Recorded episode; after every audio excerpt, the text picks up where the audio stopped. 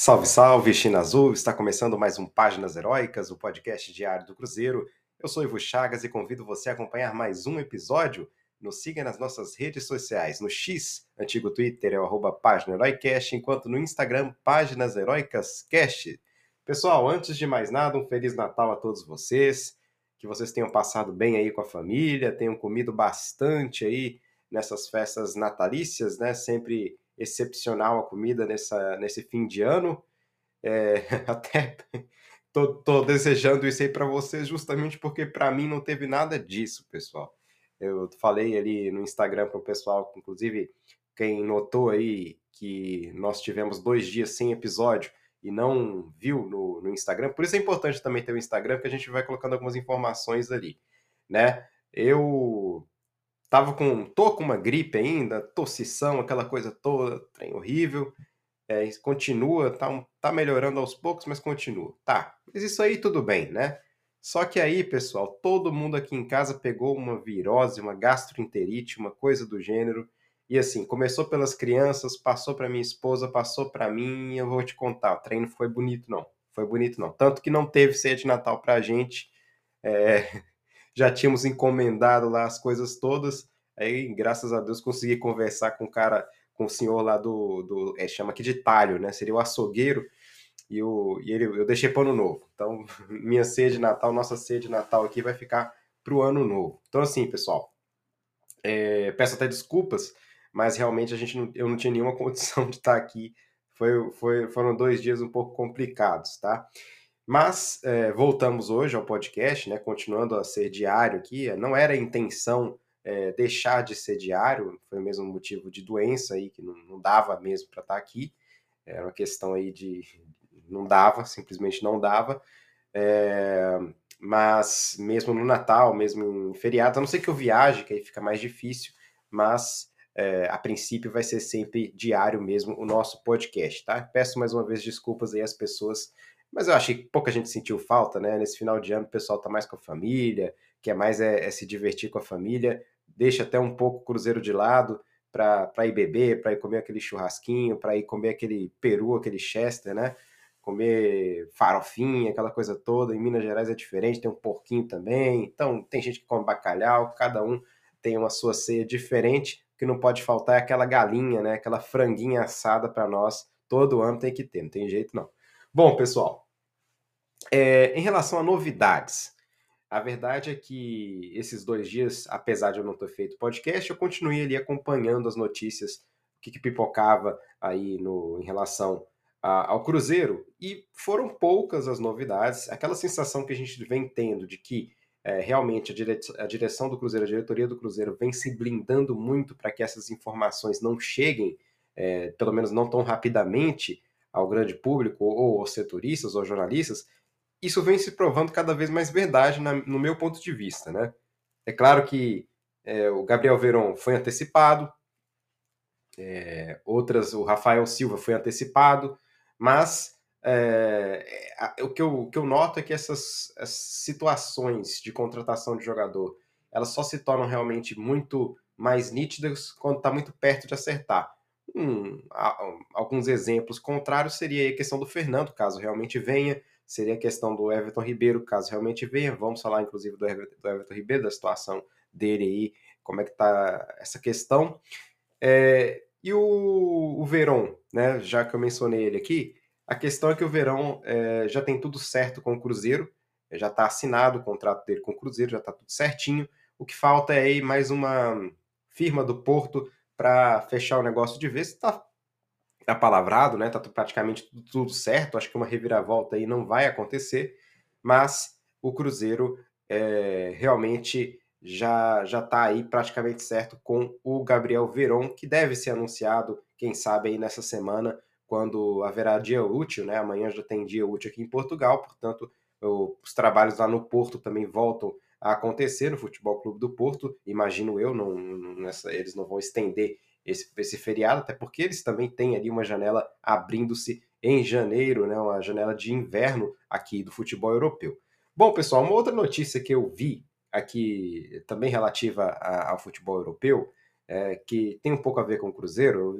Por acaso eu estava tava vendo ali um, um artigo num, num, diário de notícias português e eles estavam falando de, dos jogadores emprestados de cada time, cada um dos grandes times, né, do Benfica, do Sporting e do Porto. E o Porto tinha, tem, tem três jogadores emprestados, né, não contando o Gabriel Verão ainda, mas um deles, é claro, o João Marcelo, que está no Cruzeiro. Inclusive, no, no, nesse artigo, eles, eles estavam até um pouco espantados pela falta de oportunidades que o João Marcelo tinha, é, ou não, é, ou seja, não tinha oportunidades no Cruzeiro, né? Eles tratavam o João Marcelo como jogador de, de grande é, promessa, digamos assim, né? De grande futuro, uma vez que foi muito bem no Porto B, né? Portanto, eles estavam um pouco assim surpreendidos de o Cruzeiro não fazer uso do João Marcelo, algo que aparentemente vai ser diferente em 2024, até porque ele apresentou um bom futebol é, nos últimos jogos em que jogou. Acho que demorou muito, eu vim falando isso há muito tempo, demorou muito para o João Marcelo passar de fato a ser um jogador aí visto como alguém possível de, estar em campo. Eu não entendi porque que demorou tanto, sinceramente. Começou ali até com o Pepa, mas depois, é, na continuidade do Zé Ricardo, ninguém deu chances aí a ele eu achei um pouco estranho, para ser sincero com vocês, porque me pareceu sempre um jogador de grande talento, de grande futuro ali, até uma boa presença aérea, né? Um dos pontos fortes dele era fazer gols, é, muitos gols de cabeça, né? Gols faltaram para nós ao longo de todo o ano de 2023, portanto, enfim, vamos ver. Tomara que o João Marcelo receba mais chances. Inclusive, nesse artigo, eles diziam ali que é, talvez o Porto fosse tentar uma volta do Marcelo, do João Marcelo, uma vez que o Futebol Clube do Porto tem carência nesse momento em, eh, no setor defensivo. É claro que essa crítica vem logo depois de o Porto ter perdido para o Sporting, né? E sempre que tem uma derrota pesada, pesada não, 2 a 0 mas sempre que tem uma derrota entre os grandes aqui em Portugal, uma crisezinha acontece. Então, assim, é, vamos deixar mais ou menos por aí. Eu não acho que o Porto vai chamar o João Marcelo de volta, e caso chame, o Cruzeiro ainda tem aí essa oportunidade de comprar por um milhão e meio de euros os direitos do João Marcelo. Mas eu não acho que vai ser por aí, a não ser que isso esteja incluído no negócio do Gabriel Verão. Mas reitero, não acho que seja por aí. Eu acho que foi mais uma, um palpite de alguém de um jornal do que qualquer interesse do Porto de de fato tra trazer de volta o João Marcelo, tá? Bom, falando agora de outros nomes que pipocaram aí, a gente vai falar de um nome em especial que agrada grande parte da torcida, que é o Lucas Romero. Lucas Romero, 29 anos, jogador argentino com passagem pelo Cruzeiro, né? ele que é um jogador que tem uma grande, é, digamos assim, identificação com a torcida do Cruzeiro, né? aquele típico jogador argentino que vem e que vem com muita raça e que vem mostrando em campo dedicação, corre atrás da bola, dá carrinhos. Ele é esse tipo de jogador aguerrido que por muito tempo marcou aí a, a escola de futebol argentina, né? bem como a escola de futebol uh, italiana, da qual a Argentina sempre bebeu né? água, digamos assim. Portanto, é, eu diria que o Romero é, é esse perfil de jogador, algo até que talvez tenha faltado para nós em 2023. Vamos ver, vamos ver a que pé isso vai andar. O Samuel Venâncio trouxe algumas informações em relação a, a, a essa questão. É, ele acredita que o Lucas Romero poderá sim vir ao Cruzeiro. Aí é, o Samuel até acredita que o Tigres, aliás, desculpe, o Leon, é, não colocaria grande empecilho na, na vinda do, do, do, Lucas Romero, desde que, é claro, o valor é, que eles acham que seja justo seja pago. Agora, a questão é que o Cruzeiro teria que negociar muito bem essa, esse salário com o Lucas Romero afinal de contas, o que ele ganha no México não é uma bagatela, né? O México paga muito bem, isso já é bastante conhecido, né? Já é bastante é, divulgado mundo afora essa questão do futebol mexicano pagar muito bem. Agora, pessoal, é, eu quero o Lucas Romero no Cruzeiro? Quero, quero. Mas não acho que seja um jogador para se fazer aí uma uma, uma acrobacia toda para pagar um salário muito grande. Não acho, não acho. Honestamente, não acho. Bom jogador, bom jogador. Raçudo, raçudo. Queria de volta, queria de volta.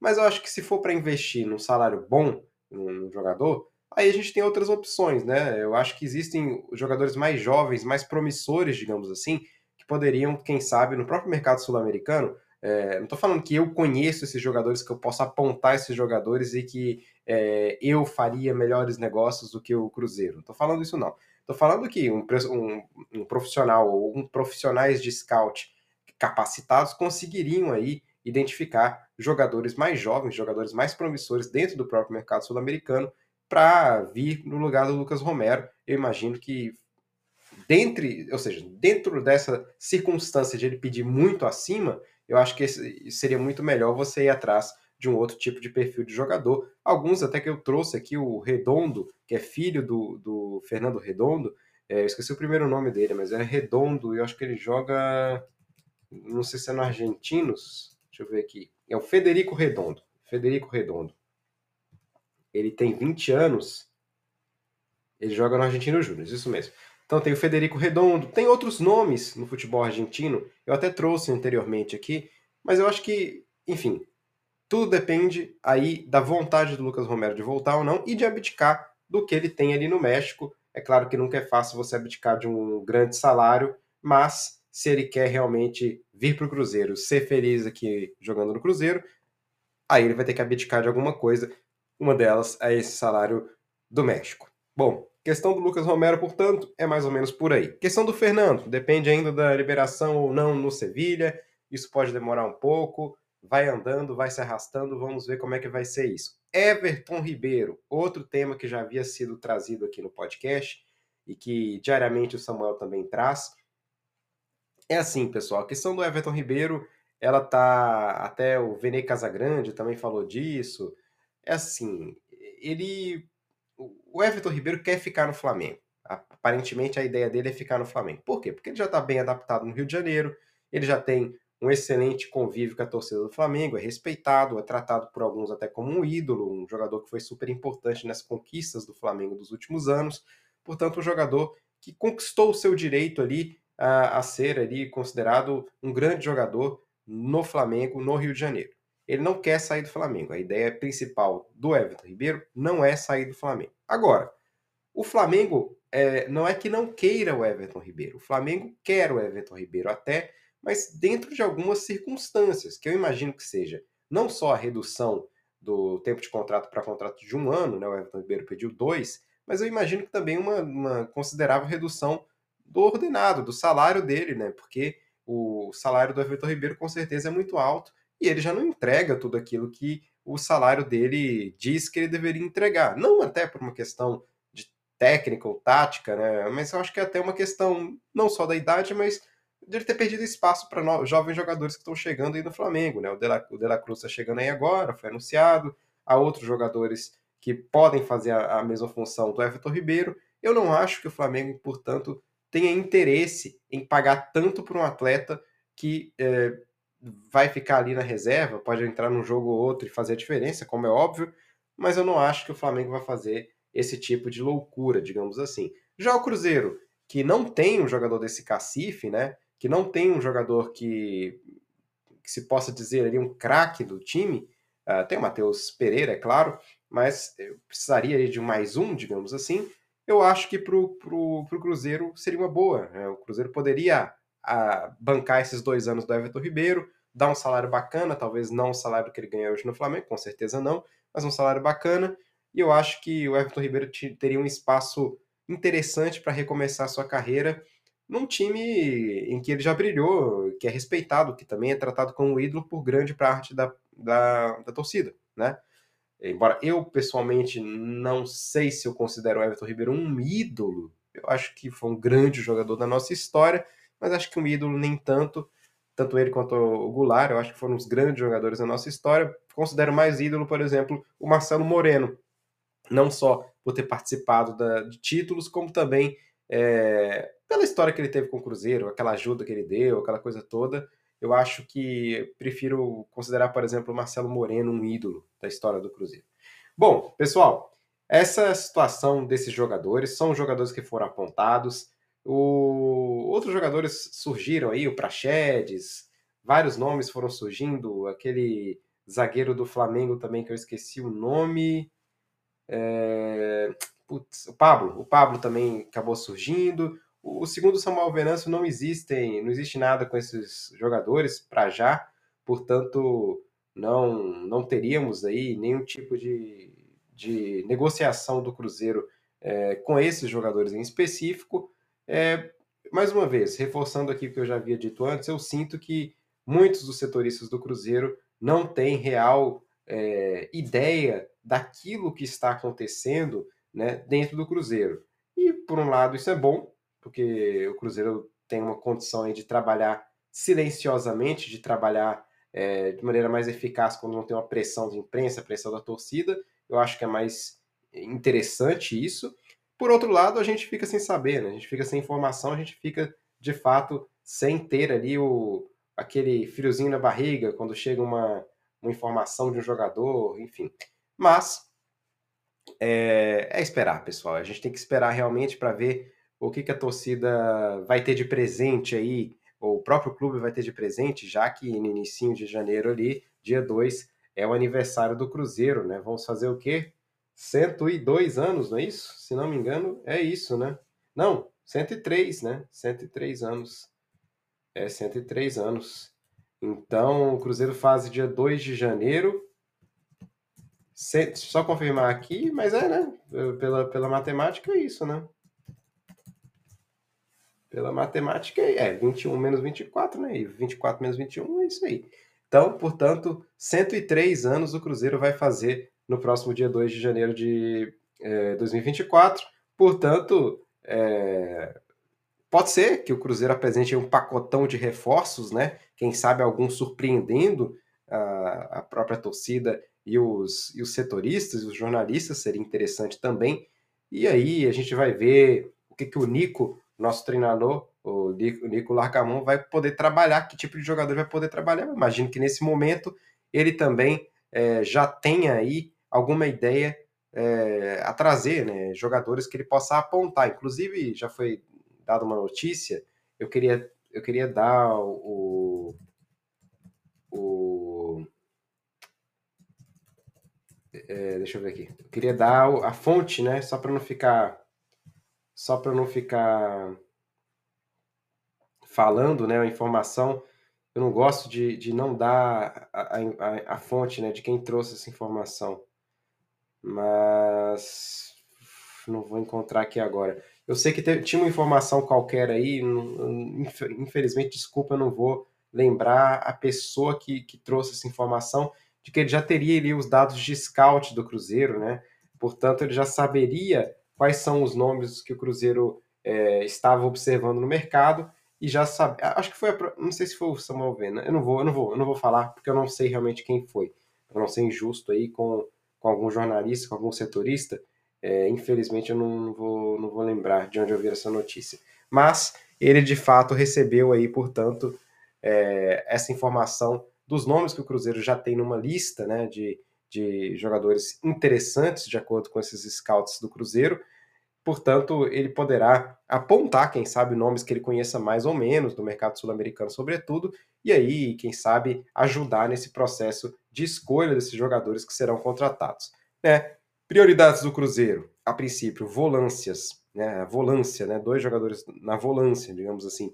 Centroavante, a mais um jogador de lado com a saída do Bruno Rodrigues e talvez um zagueiro, né? Acho que seriam essas as principais carências do Cruzeiro, né? Eu até iria atrás de mais um meia, seria o Everton Ribeiro, não sei, mas a gente confiar no Vital eu acho muito difícil, então eu iria atrás de mais um. É claro que tem, tem jogador da base pedindo passagem aí, o Japa já consolidou, tem outros jogadores que estão na fila, vamos ver como é que vai ser, tem a Copinha, quem sabe a gente revele mais jogadores aí durante a Copinha, é, que começa em janeiro. Portanto, é isso, pessoal. Olha, mais uma vez, muito obrigado por toda a audiência. Peço outra vez desculpas a vocês por essa ausência aí de dois dias. Não foi programada, não é para, não foi para curtir feriado. Infelizmente, realmente foi uma questão de saúde ou de falta de saúde, né? Foi uma questão realmente de tristeza aqui em casa. Não deu para para vir aqui fazer o podcast, fiquei de cama praticamente e corria para um lado para o outro, pra, enfim. É, a questão foi terrível. Pessoal, Mais uma vez, muito obrigado. Desejo outra vez Feliz Natal a todos vocês.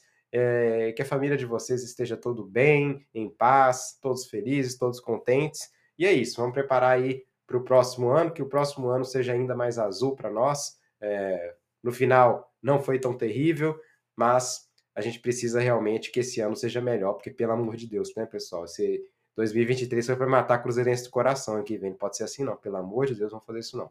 Tá bom? Muito obrigado, então, a todos vocês. Tchau, tchau e até amanhã. Saudações celestes.